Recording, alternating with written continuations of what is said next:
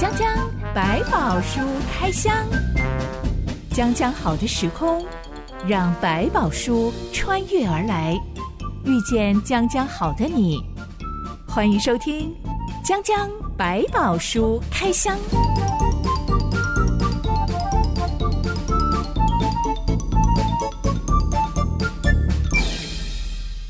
百宝书里有百宝，让知心和下凡哥为你开箱来挖宝。Hello，我是知心。Hello，下凡哥。讲讲百宝书开箱，从创世纪开始开箱，欢迎亲爱的朋友按下订阅或追踪，跟我们一起开箱来挖宝。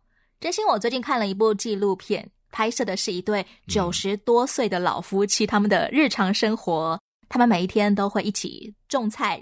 收成、摘菜、洗菜、切菜、煮饭，一起聊天，甚至是泼水啊、打闹啊，嗯、一起洗澡、睡觉，一起上街购物，一起上医院回诊。嗯、哎，两个九十几岁的老夫妻看起来真的是又瘦又皱又干，嗯、但是他们所呈现出来那种很平淡的恩爱日常，真的感动很多人。嗯嗯，当中呢，只有一幕让观众看了都非常的愤慨，觉得。怎么可以这样呢？哦、那就是，哎，老母亲大寿，六个儿女都回来了，哎，这些儿女也都五十几岁了，嗯、都年过半百了。没想到吃饭吃着吃着，他们聊到了赡养费。Uh huh. 就吵起来了。奉养父母的这个钱，爸爸身体不行啊，是不是要请一个看护啊？谁来出钱呢？嗯，吵起来了。老父母不知所措，搭不上话，嗯、只能在旁边默默的抹眼泪。对，听了会难过。观众就立刻说：“真是不孝子不孝女呀、啊！” 可能每一个金钱观或家庭的，就现在自己要负担的家庭，可能又很多不同的问题，可能就会产生很多很难沟通跟理解的状态。下凡哥有没有曾经帮别人处理过跟钱有关的家务事？还好不多，所以真的有，真的会有，但是我觉得很难公允，就是你可能总是会有一方觉得不开心。会不会被骂到臭头啊？你不公平，你怎么可以这样子断呢？对，所以通常我们不会是做最后决定的人，是分析利害得失之后，然后让他们都能够说明现在彼此碰到的问题跟状况之后，找到一个比较接近他们可以去处理的答案。是不是永远都没有一个公平呢？比如说有一个哥哥，他可能是哇，他赚很多钱，他其实可以负担很多问题。他他家里面有一个他自己的孩子有一个非常罕见的疾病。那个负担就把他压得快要透不过气来了。收入多，支出也多，所以没有办法真的按比例来。对，他他其实很想说，我想多负担，他负担不起。但是这些问题，其实当他们越都谈出来，其实兄弟姐妹慢慢理解彼此家庭的状况的时候，才稍微有一点点缓和的气氛。你其实是在帮彼此翻译，介绍一下你的手足的家境状况，试着让每一个人都能够体谅别人吗？是，当然这种事情就是尽量，这种我们不敢百分之百，因为还有很多兄弟之间的所谓爱恨情仇啊，累积的过去的纠结了很久。是，所以这种东西就是，如果你现在要马上把它讲说公平的事情，所以一开始会让他们都明白，说我先必须告诉大家，这个事情没有公平这件事情，我们先要知道。这个父母在这段时间会需要总共是多少钱，然后我们再来谈我们能做到多少，嗯、再找一个平衡点，大家就尽量去安排。因为其实要每个人都付出一定的金额，这都会是一个很大的压力。那我们不如来看看总共需要的状况，然后我们真的可以负担的状况来衡量。那有的可能就说，那我多出一点力，我没有办法那么多钱，我多出一点力。有人说好，你我就再多出一点钱。那当然这就是一个很协调的功夫。所以我觉得只能祷告，有时候真的需要祷告，求上帝的爱在他们当中去体谅彼此，不然是很难达到好的答案的。如果每个人都没有办法退让，嗯、就会像纪录片里面观众非常愤慨的那一幕。对，老父母九十几岁了，在旁边偷偷的抹眼泪，什么话都插不上，嗯、什么忙也帮不上。对，可是也是那一幕，我觉得让很多可能正在对这样的一个状况的人呢、啊，可以做一点醒思，是不是自己也陷入同样的状况？让许多观众也想起，哎，在我的家族里面，真的也发生过这样的事。是，没错。我能不能够试着做好一点呢？嗯，对，其实就是一个互相的提醒。江江百宝书开箱，今天要继续开箱史上第一桩凶案。嗯，上帝会如何担任清官来断家务事？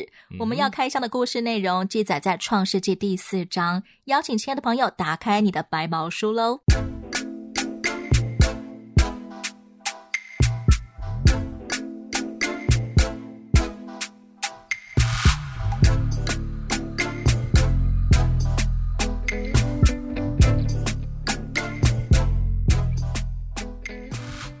史上第一对兄弟该隐跟亚伯，他们每次工作有收成，都会拿出一部分来献给上帝，表示感谢上帝保守我们工作顺利。只是上帝看重亚伯的礼物，因为亚伯把他头生的拿来献给上帝，该隐只是把田产的一部分，可能是随机的心态拿出来给上帝哦，甚至是有一种好像我是老大，上帝你是被我雇来雇我田产的人而已。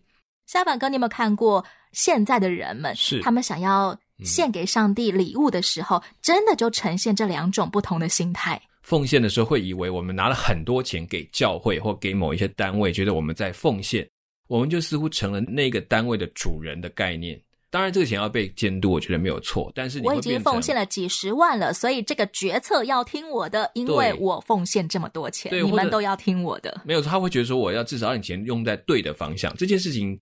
呃，在初步一边你在捐一些慈善团体的时候，这种所谓的这个责信，我觉得他当然应该要做到，会告诉你。可是也不要忘记，你是一个从上帝领受，然后还给上帝的，而这是你自己拿出来放在上帝面前，就不要在那边把自己变成一个好像主人来看自己的用人怎么用钱这件事情。回到一个观念，我们其实上帝是让我们学习从奉献里面明白，我们的钱都是上帝的。是上帝供应给我们，按着正道去使用这个金钱，所以我们的管理是管理全部的钱用在对的用途上，而不是只是用在自己的呃自己的享乐或自己的开心上面，这是要弄清楚的事情。现代亚伯如果他也奉献了一百万好了，嗯，他接下来应该要采取怎么样的言行态度呢？嗯，我觉得对他来讲只是日常的一个动作罢了，并没有什么特别。就是这个本来就是上帝，我就按着上帝的吩咐，把那个该给他的钱就放在上帝的面前，剩下的他就好好的守，就去用他自己可以用的部分，而且还要谨守的用，然后知道这是上帝给的。起码脑中不会想着我好不容易奉献了一百万，是人们应该会看得起我了吧？人们应该也会觉得我开口讲话有分量了吧？不会对于自己的奉献应该要收到多少的回报有所期待。对，我觉得他要从小就训，你要从台就知道说，那这是上帝的啊，上帝已经分给我多少让我去用，而那些是要摆在上帝的殿中或上帝要求你去使用的部分，我就会做这样的习惯。如果你等到很大了，你说你就像你刚刚讲拿一百万，你知道那个心态整个是很恐怖的。但是如果你已经很清楚知道说，如果这就是已经是上帝，我根本不会。那既然是上帝的钱，我就根本不会觉得我拿出去，不，我这就是给上帝，本来就是他的。我们之前讨论过，上帝在创造世界的第七天休息，不是因为上帝累了，他需要休息，是而是向人示范如何借由身心灵进入平静安稳，来表达我们是可以信靠上帝的。那么，其实全能全知的上帝。也不需要收礼物，他不需要吃羊肉或者是吃饭，嗯、是收礼物，他什么都不缺。对，那为什么我们会需要向上帝献礼物呢？嗯，我觉得这就是一种学习，从一开始就让你知道这些都是上帝的，你只是按上帝的心意拿回去放在他的面前，我就按照上帝的意思去办该办的事情，既不是多也不是少，这就是我该做的事情，他就不会觉得一开始好像我已经拿了这么多，我要拿出去给人家，那种状况就不一样。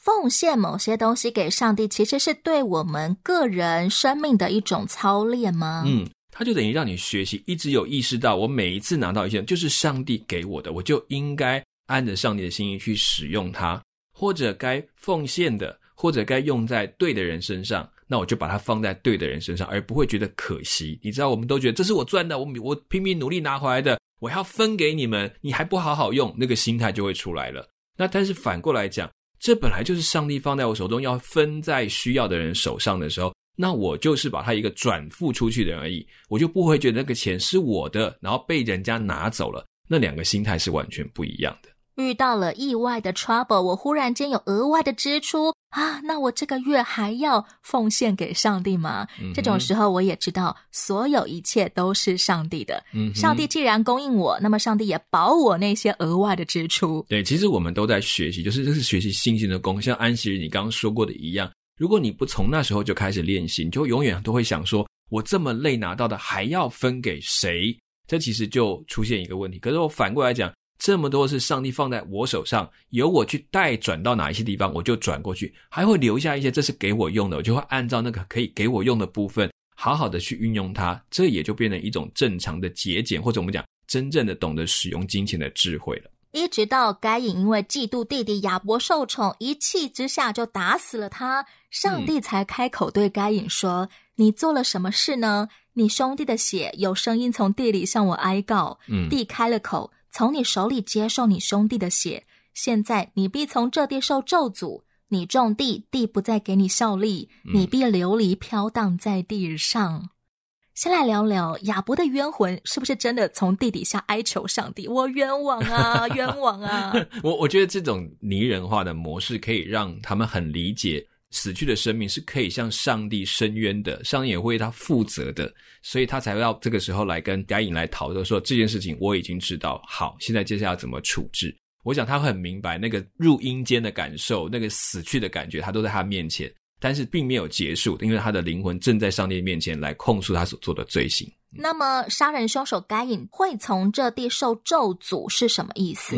其实我们回到在亚当开始他们出来的时候，上帝有说他们要劳碌终日才可以获得收获，就是这时候他们可以用种地各种方法来养活自己。上帝容许这个地原本的功用可以帮助他们生长应该有的菜蔬，可是到了该隐这边就加了一层，因为这个不认错的罪。认为自己是根本没有做错的事情，然后被上帝责备，那去体会一下什么叫做得罪的结果，就是让你看到连地开始都不帮你效力。不要忘记他是农夫，种地地不帮你长东西出来，你也没有办法。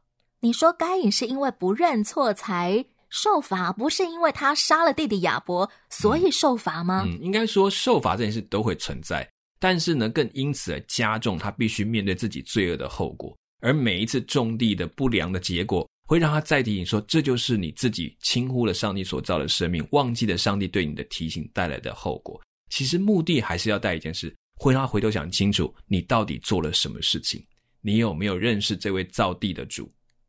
如果上帝起初呼唤该隐，你弟弟亚伯在哪里的时候，该隐就跪地认错，哦，我一气之下失手杀死了我弟弟。他所受的刑罚会不会比较减轻呢？我想会有所差别，好能够让我们后面的人知道说，当你直接面对上帝，承认你的错误，跟你躲避或者用各种理由搪塞这个问题的时候，产生的结果是不相同。因为上帝的目的是要让我们厘清我们在哪些地方走差了路，好像对亚当的行动一样，这是提醒他你在哪里走错了路，要在哪里再走回来。那上帝会为你预备，给你安排。后果我们要去承担，承担的过程当中，上帝会陪着我们去完成它。所谓的咒诅，嗯，这两个字是什么意思啊？嗯，咒诅当然就是我们一般来讲，有点像我让你过不好的日子，将来要面对一个厄运，宣告你接下来都会走霉运。这个咒诅当然已经看到上帝有能力去掌控一些东西，我们人可能讲一些不好听的话来咒诅人，但我知道。我讲了也没有用，因为那个不会按照我的去做。可是上帝讲的咒诅有意义，是它会使它产生真正的用途，让你知道他的能力。该隐也在这当中再一次认识这位上帝是谁。他不只是一个好像偏心的上帝，其实他在引导他知道地是我造的，你会长出什么东西来，是我让它长出来的，不是你自己很厉害而已。所以在他在田间找菜蔬，找最好的时候，会觉得我很厉害，我种出好的东西。但他让他知道，如果我不让你长，你也什么都种不出来。当上帝说你必定会遭受恶性循环的时候，嗯、该隐就真的会承受在接下来的人生当中了。嗯，他面对他的苦楚。先来听由天乐合唱团所演唱的歌曲，叫做《保守这颗心》。我要保守我心。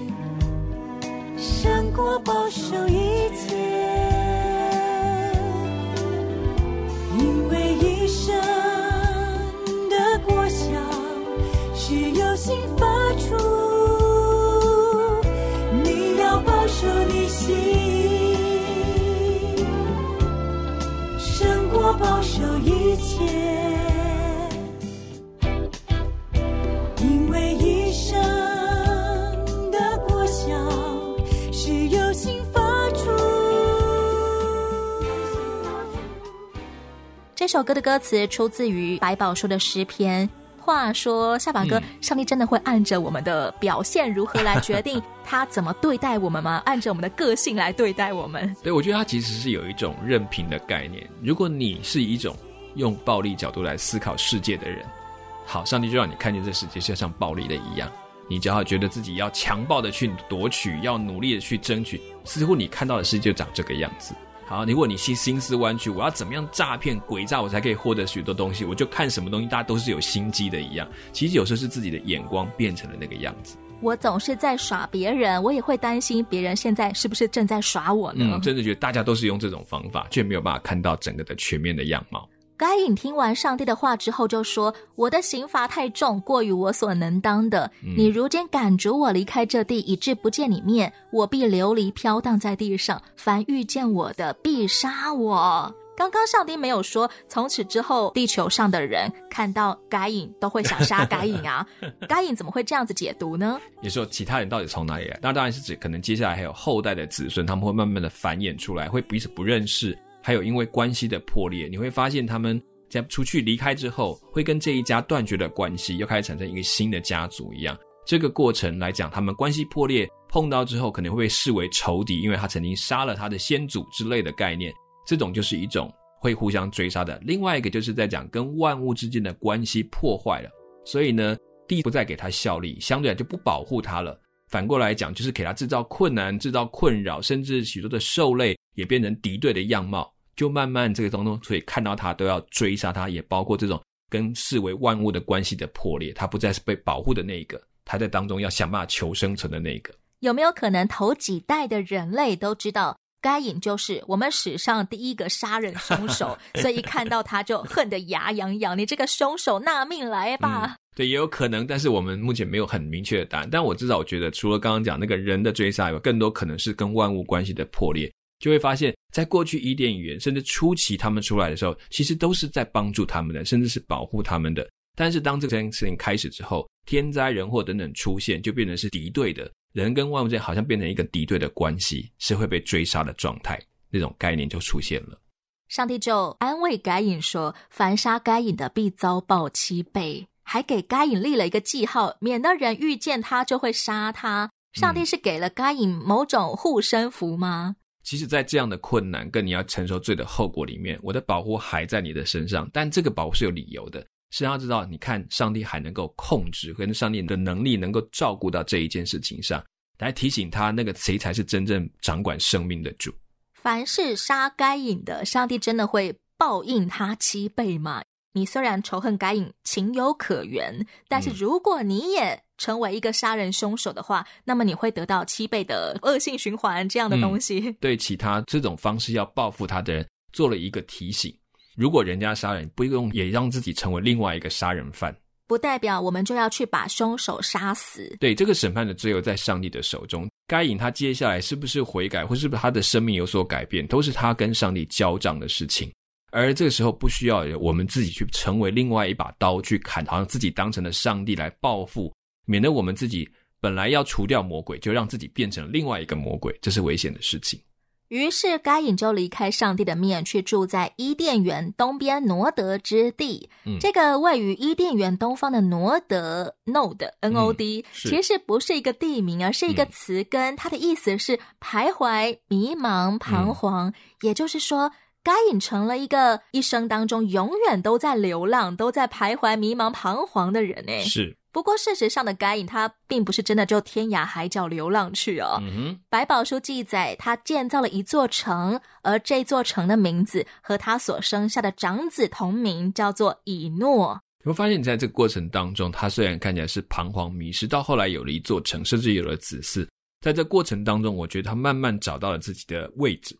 我们可能说他就是在一个跟上帝关系越来越远的地方，但是也慢慢的找到自己可以安身立命的方式，在其中，然后继续的来寻求他将来要寻求的一个寻求的上帝的这个面。我觉得这是一个人的一个自然的过程。当我们跟自己跟上帝关系越来越远，我自然追，我连要去哪里，其实我也都不知道。我们以为我们找到了自由，以为我们找到了方向，结果却是彷徨，是迷惘的。为什么到该隐的人生末尾，没有一种可以挽回的盼望呢？他的人生就在无穷尽的流浪当中度过了，他的心中总是没有安定，总是没有办法落叶归根，他总是心里面在漂泊。嗯，其实就想像你可以建一座城，你可以有儿有女，可是还是回头来问，我们最喜欢问的问题是：我为什么要来这个世界上？我又为我又去到哪里？我接我做的这一切到底又为了什么？其实都在慢慢慢慢找这个答案。所以他能够做的再多，到最后还是更多的疑问在他的身上。做完了又如何？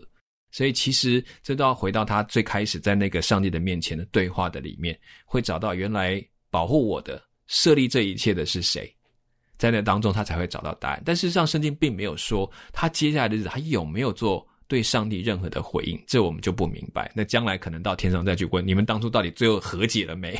有没有好的答案？因为毕竟他们的子孙衍生下来，似乎也有一些改变的迹象。执行，我常常听到。社会大众对于一种基督徒很反感，嗯，嗯，那种基督徒他曾经是杀人凶手，他可能是恐怖情人，他泼女朋友硫酸，哇，女朋友就毁容了，或者他真的就是连环杀人犯，但是呢，他在坐牢的期间，新闻就报道说他信耶稣了，嗯，呃，他对以前做的事情感到很抱歉，他愿意向家属道歉，可是这对社会大众来说。完全不可饶恕，大家会觉得你以为你信耶稣了，就没事了。你出狱之后，我们就不会报复你吗？就我觉得这件事情，我们要分两个部分来谈。他仍然是会被仇恨的对象，我们不可否认，因为他曾经犯下的错误。但是面对报复的状态，应该会跟过去不一样。如果他真的是一个觉得自己悔悟，跟痛悔他所做过的事情的人，我相信他面对这些报复，他会比平常更坦然。而上帝也真的会因为他的诚心相信耶稣而保护他。嗯、就是我换句话讲，是不会能够保住他生命，我不知道。但是上帝的饶恕已经在他里面。就是我们在和好的当中，第一个我们跟上帝和好了，上帝知道他已经觉知道所犯下的错误，也承认这一切，在上帝里面就不再计算他这份的恶的部分。但是他已经做的事情，仍然有他的后果继续存在。上帝会保护他的是什么？是他可以平静的去面对接下来要面对的事情，并不是他可以逃掉刑罚，然后不用关了啦，哈，不用赔偿了啦，这些不，这些事仍然要，只是他更有一个比较平静的心去接受这个结果，并在这个结果当中有上帝的恩典来陪伴他走完这条路。那对于那些无辜的死者家属，嗯、或者是那个我刚刚说的被泼硫酸的、嗯、原本很漂亮的女孩，记者特别跑去。采访她说：“哎、嗯，你男朋友在狱中信主了。嗯，他真的是咬牙切齿，无话可说啊，显然完全无法过去。上帝会补偿这些人吗？我觉得每一个不管是受害者或者是被害者，都有上帝会帮助他们的部分。所以你说刚刚那个受害的女生，她会不会因为这样，不管是对这个信仰或对这个上帝有一些不同的看法？我不知道。”但我相信，如果他也开始去接触这个信仰，我也相信他会从他的角度找到一份力量，因为上帝也在帮助他。这两者的关系也可能因为上帝才有所以和好的机会。我觉得很好就不是一个这么廉价，他是要花很多的代价去付上的。同样的，每一个人必须做自己的选择。就像这个已经做下错事的，他也没有办法改变这个错事的结果，但至少让他自己不要再成为一个错事下的继续做错的那个人，而是成为一个正的一个对的人。所以，上帝使他归正，走在对的路上。即使接下来他要面对很多不公平，甚至对他的报复的时候，他还会采取符合上帝心意的方式去面对，而不是就反正我已经被欺负成这样，我就干脆就做个坏人好了。这个角度他就不会选择。